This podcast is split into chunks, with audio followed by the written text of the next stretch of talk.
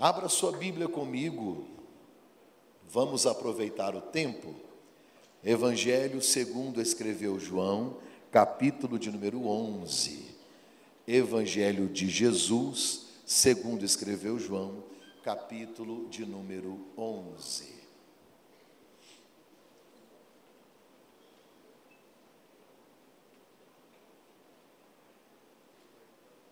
Eu não vou falar sobre família. Quem foi no encontro, ouviu. Quem não foi, outro dia ouve. Perdeu.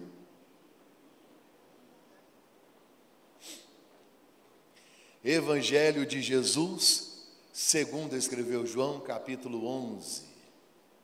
Estava, porém, enfermo um certo Lázaro de Betânia aldeia de Maria e de sua irmã Marta. Maria era aquela que tinha ungido o Senhor com unguento e tinha enxugado seus pés com seus cabelos, cujo irmão Lázaro estava enfermo. Mandaram-lhe, pois, suas irmãs dizer: Senhor, eis que está enfermo aquele que tu amas. Jesus, ouvindo isto, disse: Essa enfermidade não é para a morte, mas para a glória de Deus para que o Filho de Deus seja glorificado por ela. Ora, Jesus amava a Marta, amava a Maria e amava a Lázaro. Ouvindo Jesus que Lázaro estava enfermo, ficou ainda dois dias no lugar onde estava. Depois disso, disse Jesus aos seus apóstolos, aos seus discípulos: Vamos outra vez para a Judéia. Verso 21, por favor. Verso 21. Disse, pois, Marta a Jesus: Senhor, se o Senhor estivesse aqui, meu irmão não teria morrido. Mas também agora sei que tudo quanto pedirdes a Deus, Deus te concederá. Disse-lhe Jesus: Teu irmão vai ressuscitar. Disse-lhe Marta: eu sei que ele vai ressuscitar na ressurreição do último dia. Disse-lhe Jesus. Vamos dizer, ou repetir o que Jesus disse no verso 25? Um, dois, três. Eu sou a ressurreição e a vida. Quem crer em mim, ainda que esteja morto, viverá. Glória a Deus.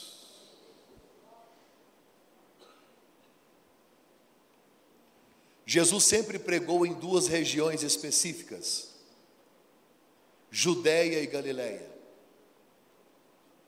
Judéia, onde ele nasceu, região onde fica a cidade de Jerusalém, a cidade de Belém e outras cidades e aldeias pequenas como Betânia, onde mora Lázaro, Marta e Maria.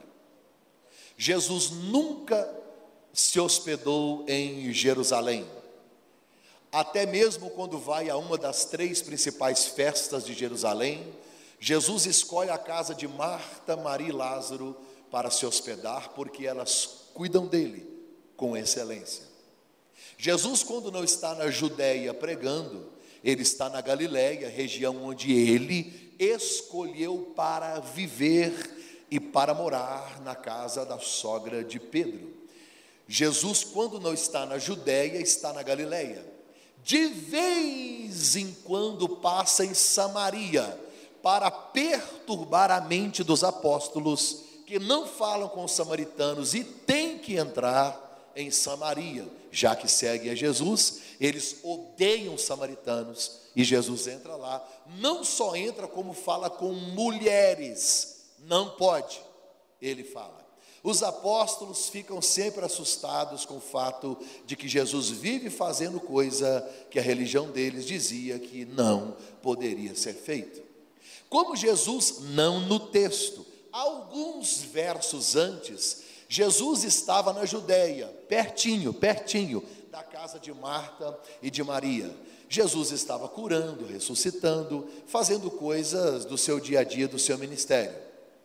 Os líderes religiosos convenceram a multidão da Judéia a apedrejar Jesus. Lendo o texto, eu fiquei estarrecido. E aí fiquei procurando uma razão para alguém querer tacar pedra nele.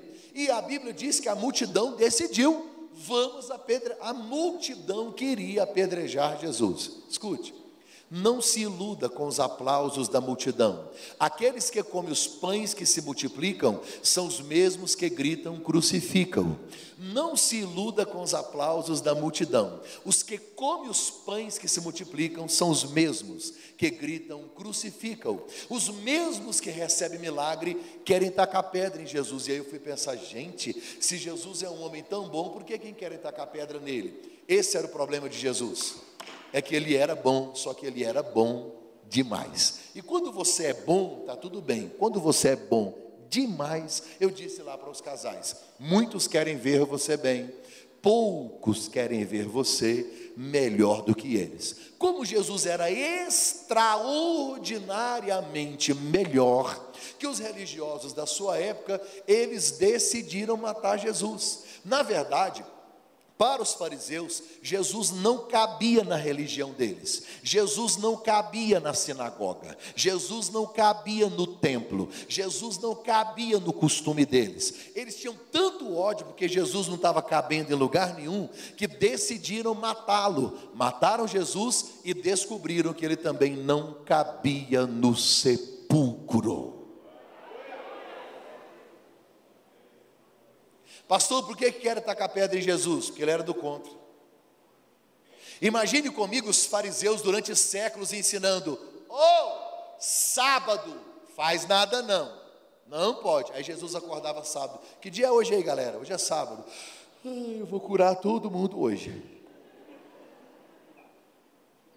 Eles diziam que um mestre, obrigado querida, eles diziam que um mestre não pode falar com prostitutas. Jesus falava com elas? Deixava que elas tocassem nele. E como é que Jesus chamava a prostituta? Filha. Pode não. Ele é mestre. Leproso tinha que gritar de longe: Eu tenho lepra! Para quê? Para o povo sair correndo. O que, que Jesus fazia? Ia lá na aldeia deles. Pode não. Não podia tocar em defunto. A primeira coisa que Jesus fez quando encontrou com o filho da viúva de Naim, pôs a mão no caixão. Sabe o que ele está dizendo para aquela mãe? Você tinha um problema, agora nós dois temos. Eu vou resolver o meu e o seu. Levanta, menino. Jesus era conhecido como estraga velório. Porque toda hora que ele chegava, os velórios acabavam. o pessoal postava no Orkut, porque o Orkut é dessa época, né? Postava no Orkut, postava lá, oh, Jesus está onde? Está na Galileia, não morre não. não. Nem adianta morrer, não vende coroa, não vende flor, não vende caixão, porque onde ele chega, a morte vira vida, a maldição vira bênção, o fracasso. Onde ele chega, tudo se transforma. A Bíblia diz que eles queriam tacar pedra nele. Agora Jesus vai sair da Judéia. Era duas regiões que ele vivia sempre: Judéia e Galiléia. Só que agora ele vai sair da Judéia e vai para Pérea. Esse nome é bíblico. Não precisa pôr na sua filha. Não. Eu queria um nome bíblico para minha filha, Pérea. Isso aqui é um nome com um significado bonito, Lúcifer. Significa iluminado. Aí depois você vai falar, gente, esse menino dá trabalho demais. O que, que será que foi, né?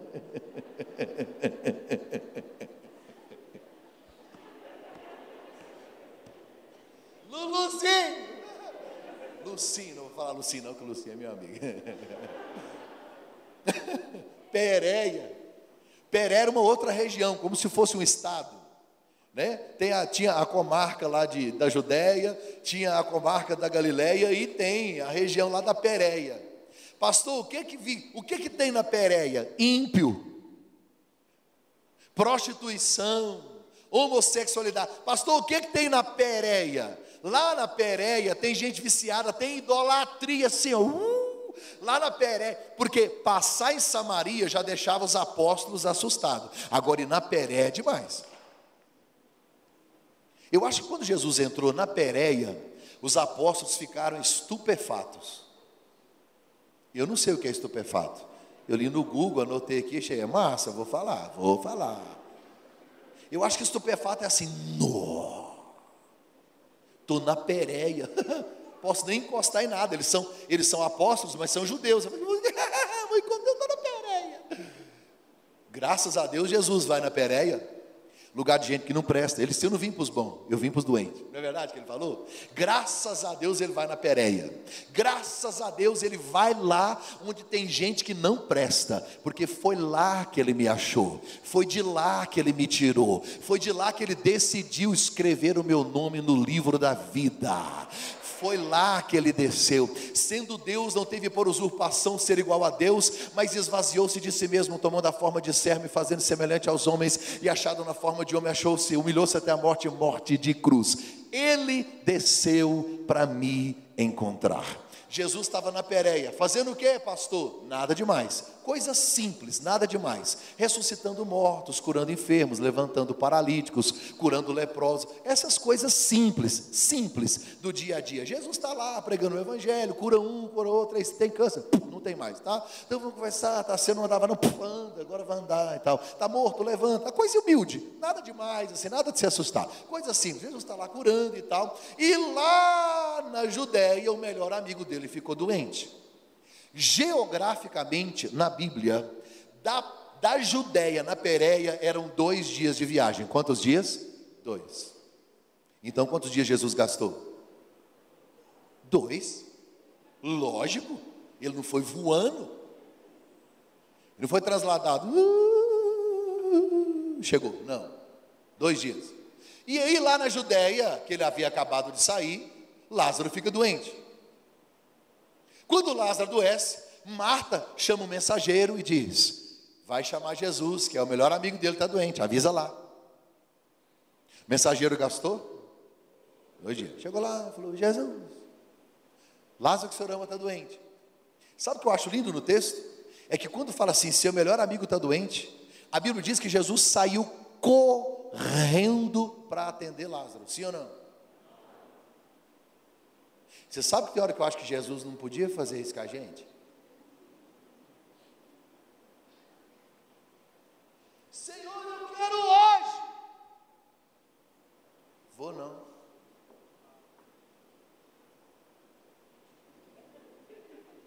Senhor, agora. Vou, não, quero não. Dois dias depois ele voltou. Dois dias depois. Se gastava dois dias de viagem. E ele ficou lá mais dois dias. Quando ele chegou, Lázaro estava morto. A quatro. Quando ele chega, me leve onde vocês enterraram. Marta foi a primeira a interpelar: Senhor, se o senhor tivesse aqui, meu irmão não teria morrido. Aqui está assim: 90% aqui é Marta. Olha a cara de vocês. A gente sempre acha que Jesus está atrasado. Ela já fonia, falou que o senhor não chegou, o senhor está atrasado. Não, filho, leva lá, vamos ver o que acontece. Eu, aí eu fico pensando, a galera, a multidão. Aí Jesus chega, o pessoal falou assim: o homem do milagre chegou. O homem do milagre chegou. Aí Jesus começa a chorar. Aí eu falo para o outro assim, gente, seguinte, se o homem do milagre está chorando, estamos lascados, vamos chorar também. Deu ruim. Aí Jesus manda tirar a pedra e Jesus, ele grita: Lázaro, não é? Não grita Lázaro? Por quê? Porque ele está no cemitério. Tem tanto poder em Jesus, se ele falar defunto, o cemitério inteiro levanta. Aí ele falou: não dá confusão, ele lá, é só um, vem para fora. Aí a Bíblia diz que Lázaro saiu com pés e mãos. Você já viu no Google? Digita no Google. O doutor Google sabe muita coisa, coisa boa, coisa ruim. Digita lá para você ver assim: túmulo na época de Jesus. É um buraco. Como é que Lázaro saiu se está amarrado? Você sabe como? Não? Nem eu. Tem duas classes de gente que acredita nisso. Um cara está morto, podre, há quatro dias, fedendo, e saiu amarrado vivo. Oi, Duas classes de gente acredita nisso: crente e doido. Você tem que ser maluco, ou você tem que ser crente. Não se preocupe apenas com o que você não entende da Bíblia, preocupe-se com o que você entende e não pratica. A Bíblia foi feita e escrita para ser crida. O cara saiu e ponto final. Jesus manda desatar e manda embora. Duas coisas. Duas coisas. Jesus disse: Levem-me onde vocês o enterraram. Betânia não é uma cidade, é uma aldeia desse tamanhozinho. Quantos cemitérios tem? Um. Onde fica? Na porta da cidade. Se Jesus vai lá todo mês ele não sabe onde é, não? Sabe? Aí mata, Senhor, cheira mal. Leve. Mostra. Vai ser constrangedor. Me mostra. Porque não foi eu quem enterrei, foi você. Apocalipse diz assim: lembra de onde caíste e volta. Onde foi que você enterrou seu sonho? Onde foi que você enterrou o seu casamento? Onde foi que você enterrou o seu ministério? Você não deixa de viver o dia que morre, você deixa de viver o dia que você desiste de sonhar. Você percebe que envelheceu quando suas lembranças são maiores que seus sonhos. Como quando Marta está tão preocupada com o passado que ela perde Jesus no presente e não consegue crer no futuro. Onde você enterrou? Senhor, mas é constrangedor. Mas eu quero que você leve, você fale, você volte. Sabe o que acho extraordinário? Acabei de ler o capítulo 11. Sabe o que está escrito no capítulo 12? Houve um grande banquete em Betânia. Estavam assentados à mesa Jesus, os doze apóstolos, Marta, Maria e. Quem estava na mesa? Lázaro. Não estava morto agora mesmo? Na agenda de Deus tinha um banquete. E Lázaro estava na mesa, não estava? Deus me trouxe hoje para a gente que está vivendo o capítulo 11. Uma família que tem um Lázaro doente e um Jesus que não aparece. Uma família que tem uma interrogação para saber onde é que está o meu Deus, como o próprio Davi, no salmo ele grita dizendo: Senhor, os meus inimigos estão me perguntando: onde está o seu Deus? Uma família que vê um Lázaro doente, alguém que vê um Lázaro morto, um Jesus que não aparece, noites indormidas, lágrimas copiosas, chuvas torrenciais, ventos fortes que envelopam, você não vê saída. É um capítulo 11 duro de viver e de ser completamente experimentado na sua existência, mas Deus me trouxe para lhe dizer: sua história não acaba no capítulo 11. O autor da vida começa hoje a escrever o capítulo 12. Vai ter banquete na sua vida, na sua casa, no seu casamento, nas suas finanças, já está escrito na agenda de Deus. Escute. Verdades que eu aprendo nesse texto. Primeiro, os amados de Deus também enfrentam crises.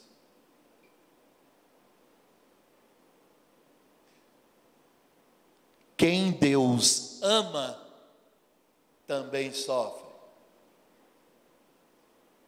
Bíblia, ora, o autógrafo, João dizendo: ora, Jesus amava Marta, Maria e Lázaro. ênfase.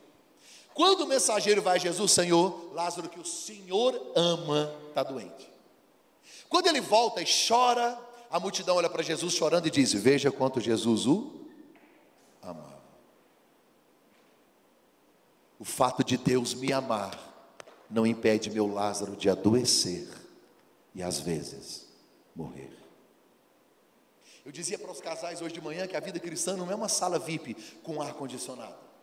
É muito mais um campo de batalhas do que um parque de diversões. Eu queria muito cantar aqui hoje, eu que, queria, de verdade. Eu queria cantar com você, agora é só vitória, agora é só vitória.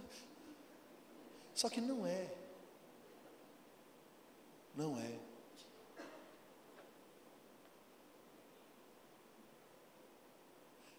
Uma promessa fantástica de Deus está aqui. No mundo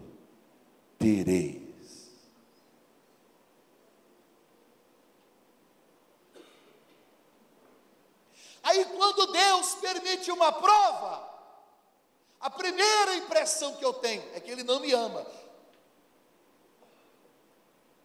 Se o meu Lázaro está doente, será que eu errei? Será que eu pequei?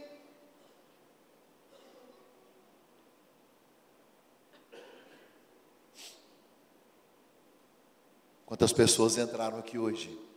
Você tem vivido dias de dor, de lágrima, está na prova. E o nosso sentimento é: Deus não me ama. A Bíblia diz que Deus corrige quem? Então eu acho que Ele está te amando demais. Eu li no Facebook, frase de Facebook. Se Deus dá as maiores provas aos melhores soldados, se Deus coloca os melhores soldados nas maiores batalhas, Deus me confundiu com Rambo, porque está tenso.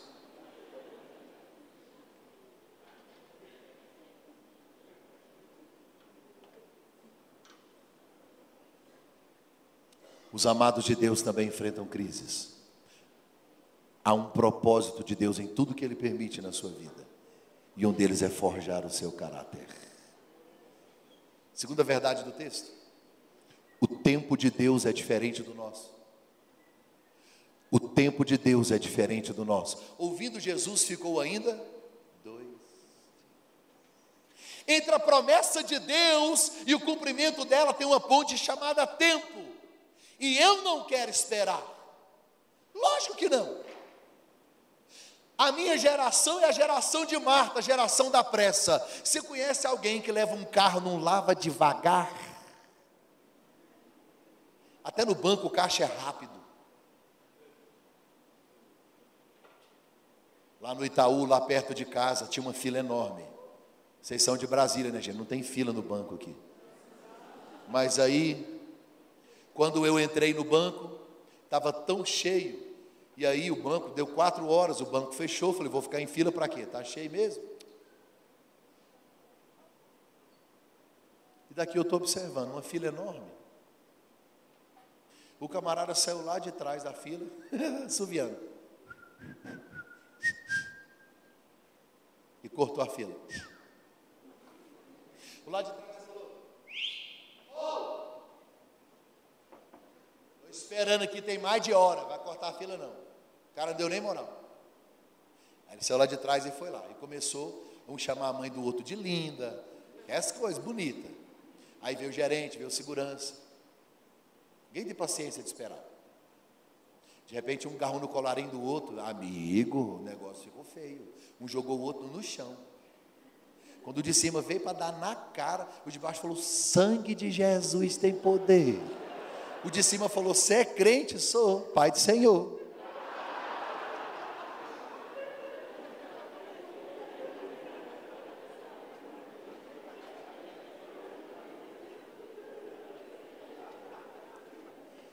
engraçada. Eu acho engraçada essa. Tem gente que não ri, ou porque não entendeu,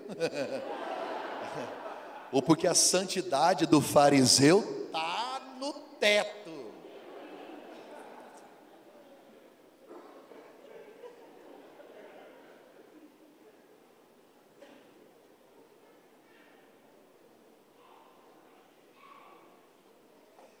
Vivemos hoje uma geração que não sabe esperar. geração micro-ondas. Tem gente que acha que Jesus é um Papai Noel, ele vem na igreja com um pacotão de presente e sai assim, ui, quem quer milagre é você, ui, quem quer, quem quer milagre. Aí você escolhe um para no micro-ondas no seu tempo. Pronto. Eu fui numa, eu estou vendo uma modinha agora nas igrejas, o pessoal, eu decreto, eu determino. Eu fiquei pensando, Deus do céu, gente, onde é que eu assino aí nesse negócio? Eu fui numa igreja, sério, o pregador disse: Eu vou contar até três e o milagre vai chegar. Eu pensei, é... eu estou esperando, tem dez anos, o cara vai contar três. Ele contou um, um e meio, dois e setenta e cinco. Quando ele contou três, Ele disse: ah, agora. Eu fiquei imaginando Deus no céu, Paulo, gente, que hora que eu dei, é no dois, é no três, é no. Pastor, o senhor não acredita em milagre instantâneo? Creio. Deus pode fazer assim, pá! Você que está vivendo esperando, tu sabe que não é sempre assim.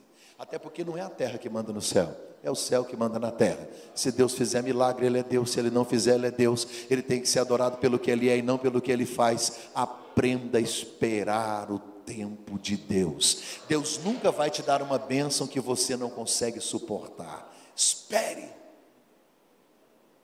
Meu filho me pediu uma moto Kawasaki de 1.500 cilindradas. É um presentão, não é? Só que ele tem oito anos.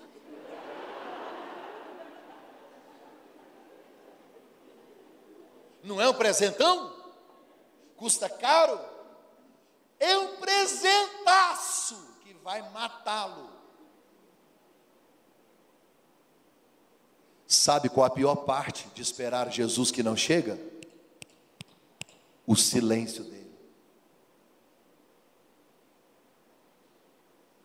Eu prefiro que a minha esposa diga uma palavra dura, me confronte, do que ela me ignore. Porque a indiferença mata qualquer relacionamento. E quantas vezes Deus se cala?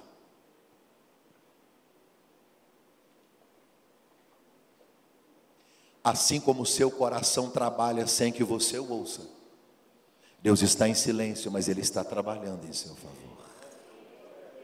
Deixa eu piorar a situação de Marta? Deixa, deixa, por favor. Eu quero piorar a situação. Jesus não aparece.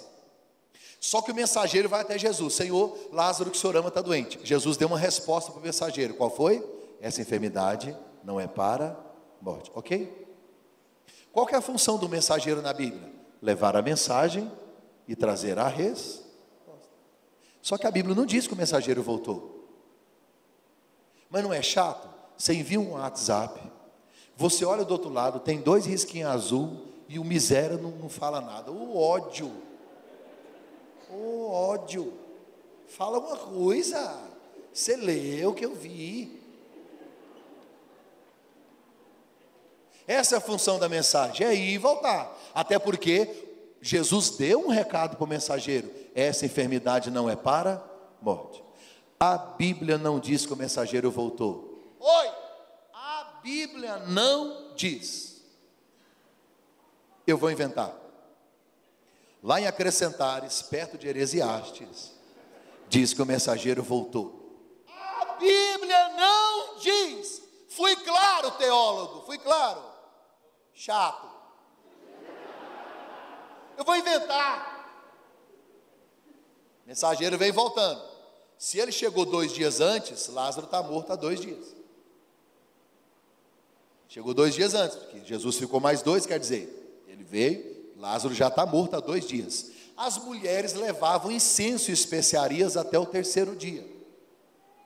Eu fico imaginando a cena. Não tem na Bíblia. Eu estou só imaginando. Marta, Maria, Lázaro morto, elas levando incenso. Aí o mensageiro aparece. Cadê ele? Ele não vem, não. Não. Elas estão diante de um cara morto. E qual foi o recado que ele mandou? O mensageiro disse: É. Sei se eu falo. Quando eu falei para ele, seu melhor amigo está doente, ele falou para mim assim, e o cara está olhando para o túmulo, Lázaro está lá, podinho já. É que ele falou que essa enfermidade aí não é para a morte. Olhe para mim. Você já viveu uma circunstância diferente do que Deus te prometeu? Deus te dá uma palavra e você olha a circunstância completamente contrária ao que ele falou. Como que a gente não fica doido?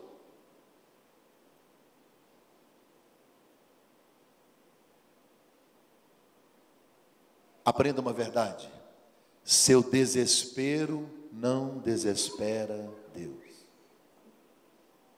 Jesus sabe que Lázaro vai ressuscitar? Sabe? Então ele fica lá mais dois dias. E quando você está aqui, ele está lá, tranquilo. Tempestade no barco. Uh, uh, vou morrer. E Jesus, dormindo.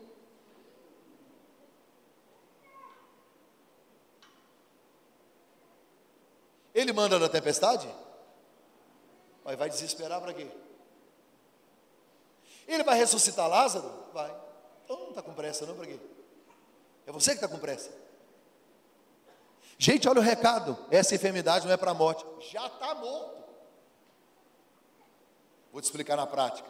Eu fui pregar numa igreja no interior de Goiás, chamada cidade Bom Jesus, Assembleia de Deus, até alguns anos atrás. Preguei igual gente grande, preguei, preguei, preguei. Chamei o povo na frente, o povo chorando, aquele negócio e tal, quebrantamento. E aí eu vi uma senhora, Deus colocou a palavra no meu coração para ministrar o coração dela. Falei, não vou falar isso não, sem empolgação. Fui para lá, fui para cá, o Espírito Santo disse: Se você não falar, eu te mato. Eu falei, querida, eu tenho uma palavra forte de Deus para sua alma. Assim diz o Senhor: seu marido vai compartilhar o mesmo altar que eu, ele vai pregar no mesmo altar que eu. E comecei a falar, e ela caiu de joelho, começou a chorar, e a igreja, pá! Falei, gente, Deus está me usando.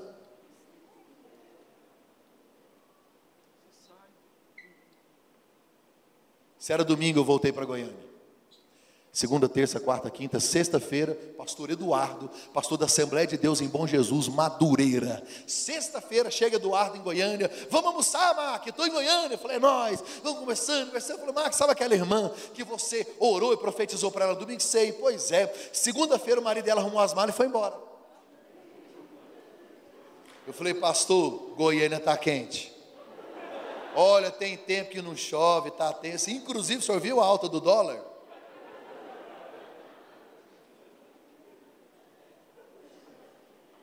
Um ano depois eu voltei para pregar em Bom Jesus. Estou pregando e a irmãzinha lá. Quando eu terminei, ela veio: O senhor lembra de mim? Só pensei, infelizmente. Pastor, o senhor profetizou sobre o meu marido, o senhor lembra? Pastor, era domingo, segunda, ele foi embora. Seis meses depois, ele aparece na porta da minha casa de madrugada. Bateu na porta, eu abri assustada. Quando eu olhei ele sentado no chão, chorava como uma criança, urrava. Ele só dizia: Me perdoe, me perdoe, me perdoe, me perdoe. Pastor, Deus levou ele, quebrou, amassou, pisou, moeu. Pensa no homem que chegou aqui em casa, largou a mulherada, largou o vício, largou tudo, voltou para a igreja, está me honrando, voltou a servir a Deus, reconciliou com o Senhor. Está vendo aquele rapaz bonito ali, de gravata? Foi ele que lecionou hoje de manhã na escola bíblica dominical. Ele pregou de manhã e o Senhor pregou à noite, porque quando Deus fala, mesmo que a circunstância seja contrária, Ele não é homem para que minta, nem filho do homem para que se arrependa arrependa. Ainda que esteja morto, viverá.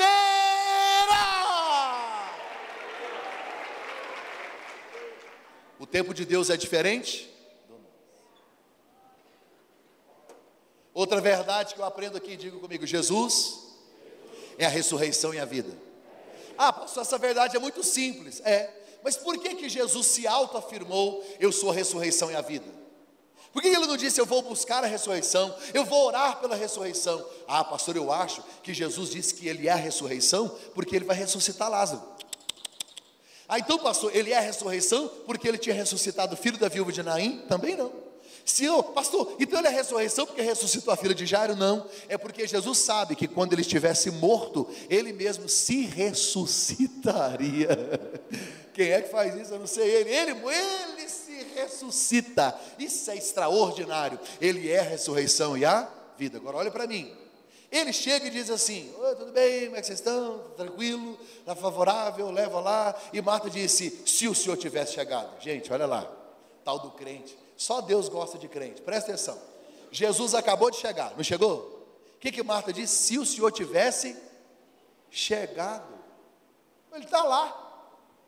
Só que não chegou na hora Aí ela usa condicional se. Conhece gente que usa o se? Ah, se eu não tivesse caído. Ah, se eu não tivesse mudado. Ah, se eu tivesse ido nesse encontro. Ah, se eu não tivesse casado com esse troço. A gente é igual ao museu, vive do passado. Jesus está lá e ela está falando do par.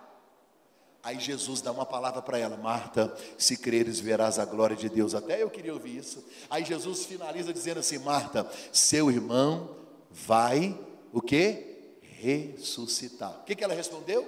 Sim, sim. É, é, na ressurreição do último dia. Primeiro ela joga no passado e depois no futuro. Aí Jesus corrige a teologia de Marta. Marta, aprende uma verdade. Eu não fui a ressurreição e eu não serei a ressurreição. Eu sou. É hoje o milagre de Deus para a sua vida, Marta. É hoje, Marta. Eu cheguei, Marta. O único que pode dizer eu sou é Jesus. Não, pastor, eu posso dizer eu sou. Eu sou motorista. Ficou cego. Era. Eu sou pregador. Perdi a voz. Era. Jesus pode dizer eu sou? Pode. Porque Ele é Deus, tudo foi feito por Ele, e sem Ele nada do que foi feito se fez. Lembra que Moisés vai na sala de Faraó? E aí Moisés diz assim: Faraó, liberta o povo de Deus. Se você não libertar, Deus vai quebrar sua cara, arrebentar seu nariz e acabar com seu país. Aí Faraó disse: Mas eu não conheço o seu Deus. Aí Moisés disse: Pode ficar tranquilo, está tranquilo, está favorável partir de hoje, Vossa Excelência vai conhecer o Deus de Israel. Aliás, Deus é tão grande, Ele está meio ocupado lá, colocando os nomes nas estrelinhas, criando as galáxias, uns, esquemas novos lá, umas paradas. Ele não vai poder vir aqui, não. Então Ele vai mandar umas pragas, mas você pode ficar despreocupado, que é tudo coisinha pequenininha. É gafanhotinho, piolinho, pererequinho, os bichinhos, sapinho. Não dá nada, não. Dez pragas depois, o faraó está desesperado, até o filho dele morreu. Ele mandou Moisés, cata esse povo e vai embora, vai embora, vai embora. Quando Moisés vai saindo, o faraó diz: Moisés, Moisés, antes de você sair, fala para mim, como é que chama o seu Deus? Moisés vira e diz o nome do meu Deus. Ele mandou eu falar para o Senhor que o nome dele é Eu sou. Quem pode falar eu sou? Ele. Dois soldados foram prender Jesus. Quem é Jesus? Eu sou. Os caras caíram no chão.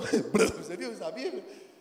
Tanto poder que há em Jesus. Eles se levantaram, já perguntamos é Jesus. Já disse, eu sou. Os caras caíram de novo. É por isso que quando você olha na Bíblia Sagrada, você vai encontrar Jesus Cristo dizendo: Eu sou a ressurreição e a vida. Eu sou o Messias. Eu sou o pão da vida. Eu sou a água da vida. Eu sou de cima. Eu sou o bom mestre. Eu sou a porta. Eu sou o Senhor. Eu sou o caminho. Eu sou a verdade. Eu sou a vida. Eu sou a videira verdadeira. Eu sou o Alfa. Eu sou o princípio. Eu sou o início. Eu sou o fim. Eu sou o ômega, eu sou dono dessa igreja, eu sou dono da sua família, eu sou dono da sua casa. O grande eu sou desceu hoje nesse lugar para mudar a sua história, ainda que esteja morto, viverá, porque o eu sou é o seu Deus. Ninguém poderá impedir o milagre dele na sua vida. 2017 não acabou, tem milagre a caminho.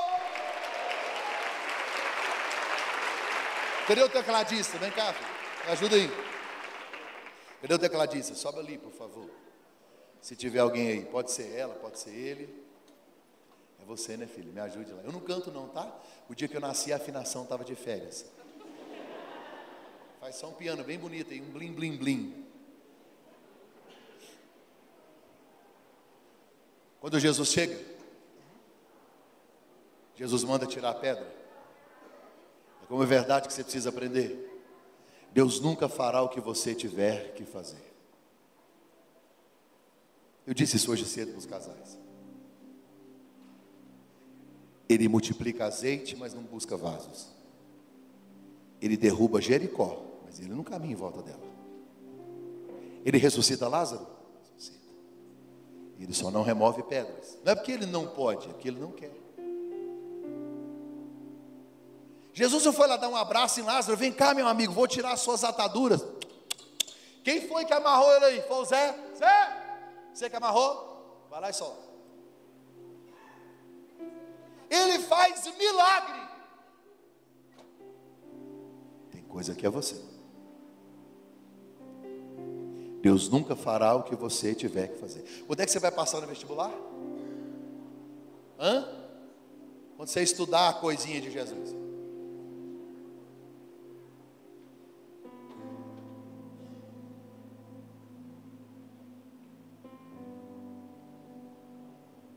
Antes de tirar a pedra, Jesus chorou. Diga, chorou. Agora olha para cá. O que, que ele disse para a viúva de Naim? Não chore. Por que, que ele disse para ela não chore? Olha, eu cheguei, você vai chorar para quê? Se eu cheguei, está resolvido. Pode parar de chorar, que já está resolvido. Ele sabe que vai ressuscitar Lázaro. Não sabe? Sabe. Ele disse para Tomé e para os que estavam juntos: Está na hora de nós voltarmos. Tomé disse: Vamos lá para a gente morrer com ele. Jesus disse: Não, vou levar a morte, não. Eu vou levar a vida. Vida. Jesus sabe que vai ressuscitar e chora. Para mim, desperdiçou lágrima. Se ele sabe que vai ressuscitar, está chorando para quê? Vou te dar algumas razões. Lázaro, talvez, provavelmente, está no céu. Jesus veio de lá. Aí Jesus pensa: gente, eu vou ter que trazer o homem do céu para cá. Ah, nem vou chorar. Muito ruim aqui. Pastor, me dá outra razão para Jesus chorar. Jesus é a vida e ele está diante da morte. Não fiz o homem para isso, eu vou chorar. Quer outra razão para Jesus chorar? Quem é que está morto? O melhor amigo dele. Lázaro estava doente e não mandou chamar Jesus. Foi Marta e Maria. Lázaro não. Por quê, pastor? Porque Lázaro sabe que Jesus saiu de lá para não morrer apedrejado. Lázaro prefere morrer do que ver seu amigo morrer.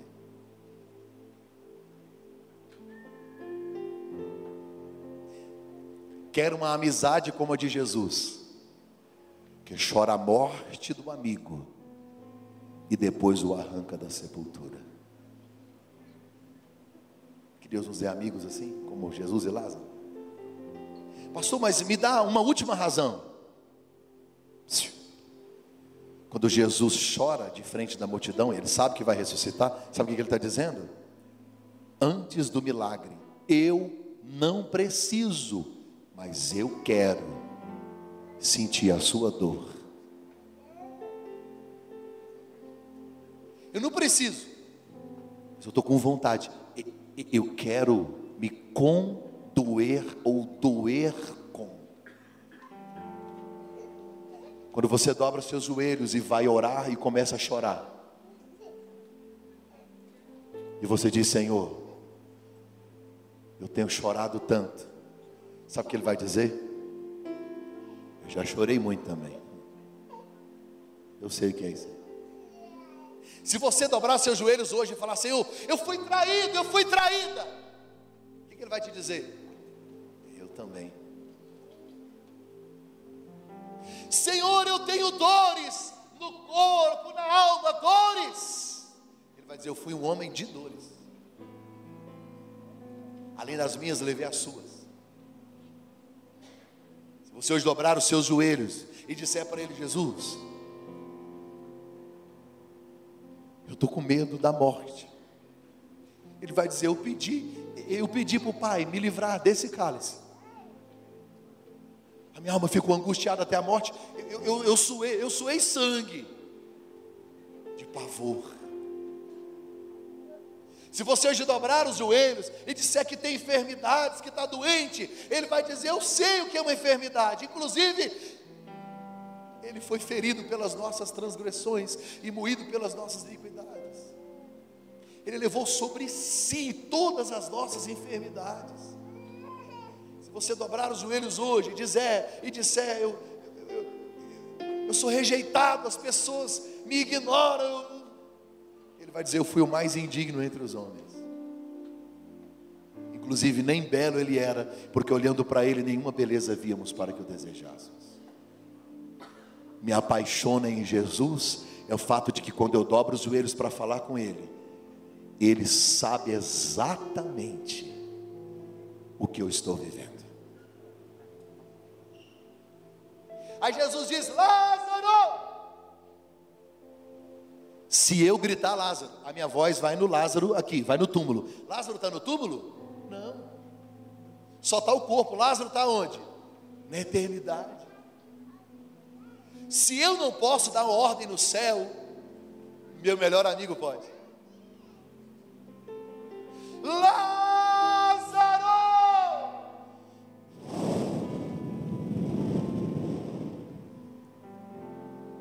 Eu fico imaginando Lázaro conversando com Abraão, com Isaac, com Jacó.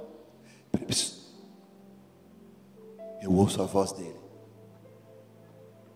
Ele está me chamando. Depois eu volto. Vou lhe cumprir um propósito.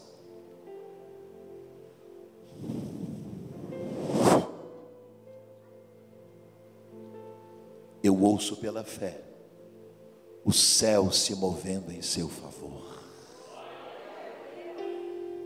Ele pode chamar a existência aquilo que não existe, ainda que esteja morto, viverá. Eu termino com uma pergunta. Tem mais duas lições aqui, mas eu não vou falar. O que precisa ressuscitar em sua vida? Eu, Mac Anderson, já subi no 11 primeiro andar de um prédio há 10 anos atrás. E eu ia me jogar de lá. Matei ministério, quase matei casamento.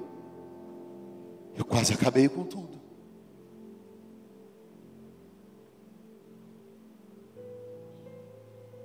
Foi ele quem me resgatou de lá.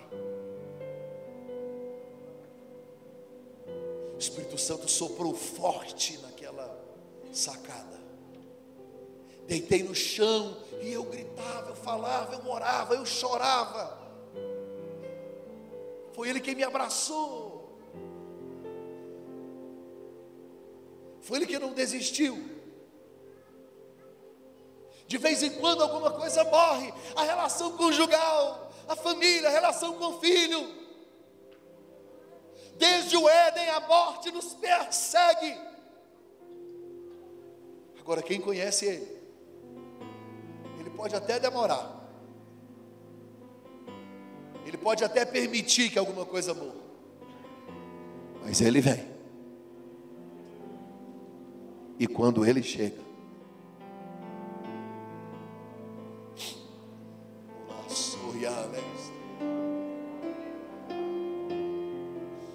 Quem te disse que acabou?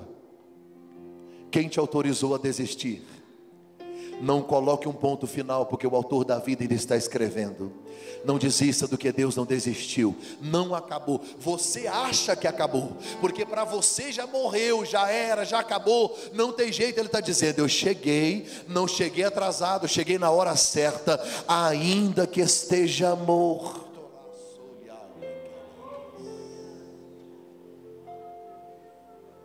Alguns anos atrás, a minha mãe deu uma parada cardíaca caiu na frente do meu pai. Meu pai pega ela no colo, põe no carro, leva ela para o hospital Vila Nova, em Goiânia. Minha mãe dá outra parada cardíaca na frente do médico. O médico leva minha mãe para a UTI e me ligam. Cheguei na porta do hospital Vila Nova, em Goiânia, meu pai sentado no meio-fio, chorando com a mão na cabeça. Abracei ele, beijei meu pai e falei: Pai, Deus está na sala de comando, Ele está no controle da nossa vida, vai dar tudo certo na nossa família. E com aquela fé inspiradora, eu subi. Quando eu entrei na UTI, eu já entrei em UTI, já fui em hospital, já visitei gente doente. Só que quando eu entrei, era minha mãe. Minha fé esmoreceu. Porque quando ela me viu, ela caiu em prantos. Abracei com ela e falei: calma, mãe, vai dar tudo certo. Deus está no controle. Só Deus sabia como é que estava minha alma, como é que estava meu coração. Enquanto eu dizia isso, ela começou a falar bem baixinho: Eu vou morrer. Eu vou morrer hoje. Eu falei: Não vai. Ela disse: Eu vou morrer hoje. Mas você vai me prometer uma coisa: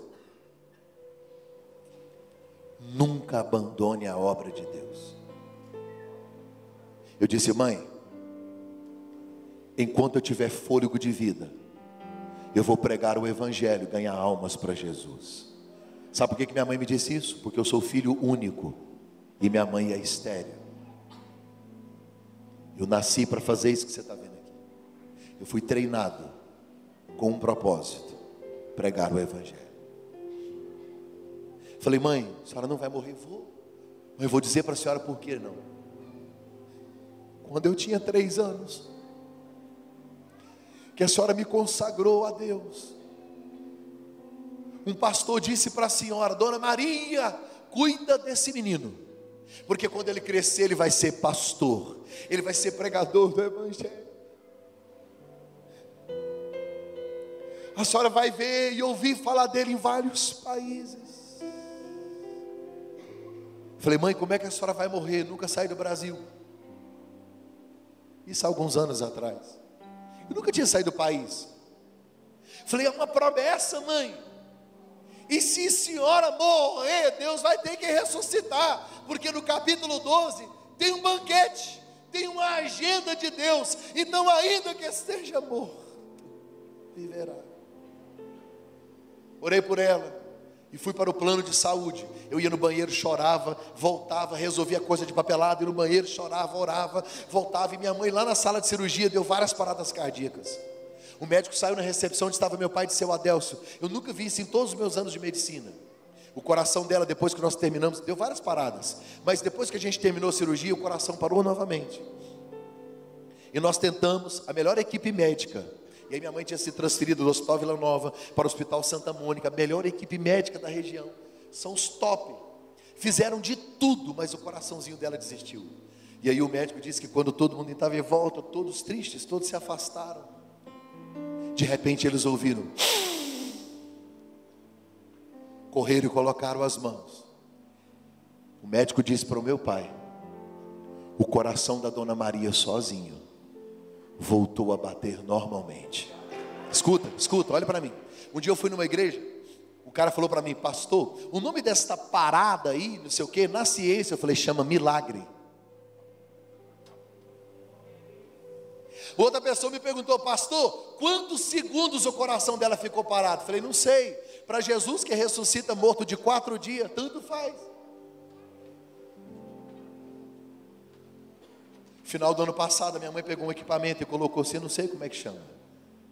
Coloca uns negócios assim para medir. O médico disse para minha mãe, Dona Maria, a senhora pode morrer de qualquer coisa, de coração nunca mais. Deus trocou o coração da senhora. Deus ainda faz milagres. Ele ainda ressuscita mortos. Não há casamento que Deus não restaure, não há filho que Deus não salve, não há nada que Deus não faça. Eu vim como um profeta para lhe dizer: ainda que esteja morto, viverá. Coloque-se em pé onde você está, porque eu vou orar agora por você.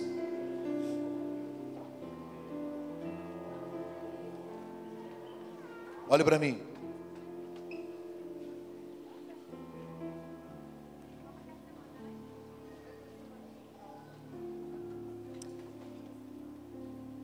Tem gente aqui. Se você passar ali numa farmácia e comprar um remédio, seu problema está resolvido. Tem gente aqui. Se você amanhã ligar para o seu advogado, é uma petição que ele fizer, está tudo resolvido. Tem coisa na sua vida que não resolveu por falta de uma atitude sua, uma ligação, qualquer coisa. Você sabe disso. Só que tem pessoas que entraram aqui hoje você é servo de Deus. Quem sabe até desta igreja aqui. E amanhã é segunda. Você não sabe nem por onde começar. Porque o que você precisa, ninguém pode fazer por você. Eu chamo de limite.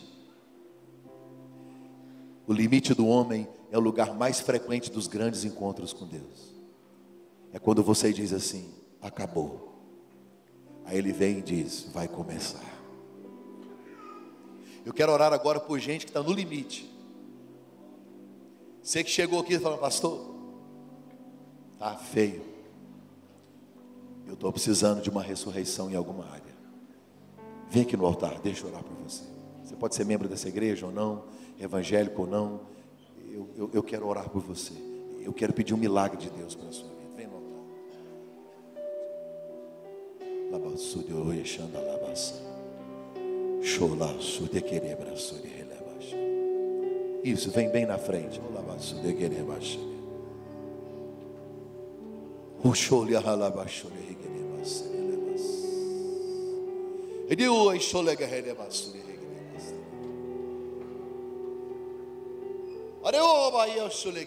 Chegue mais para frente, bem para frente, para caber mais pessoas. Isso. Você que veio à frente, não fique sozinho. Se você puder abraçar, tem gente precisando aí de um abraço, de uma oração. Fique perto de alguém, ore com alguém. Se você quiser ficar sozinho, também fique. Mas se você puder, abrace aqui na frente uma pessoa, duas, três, não sei. Isso, fique perto de alguém para orar com essa pessoa. Oh Espírito Santo de Deus.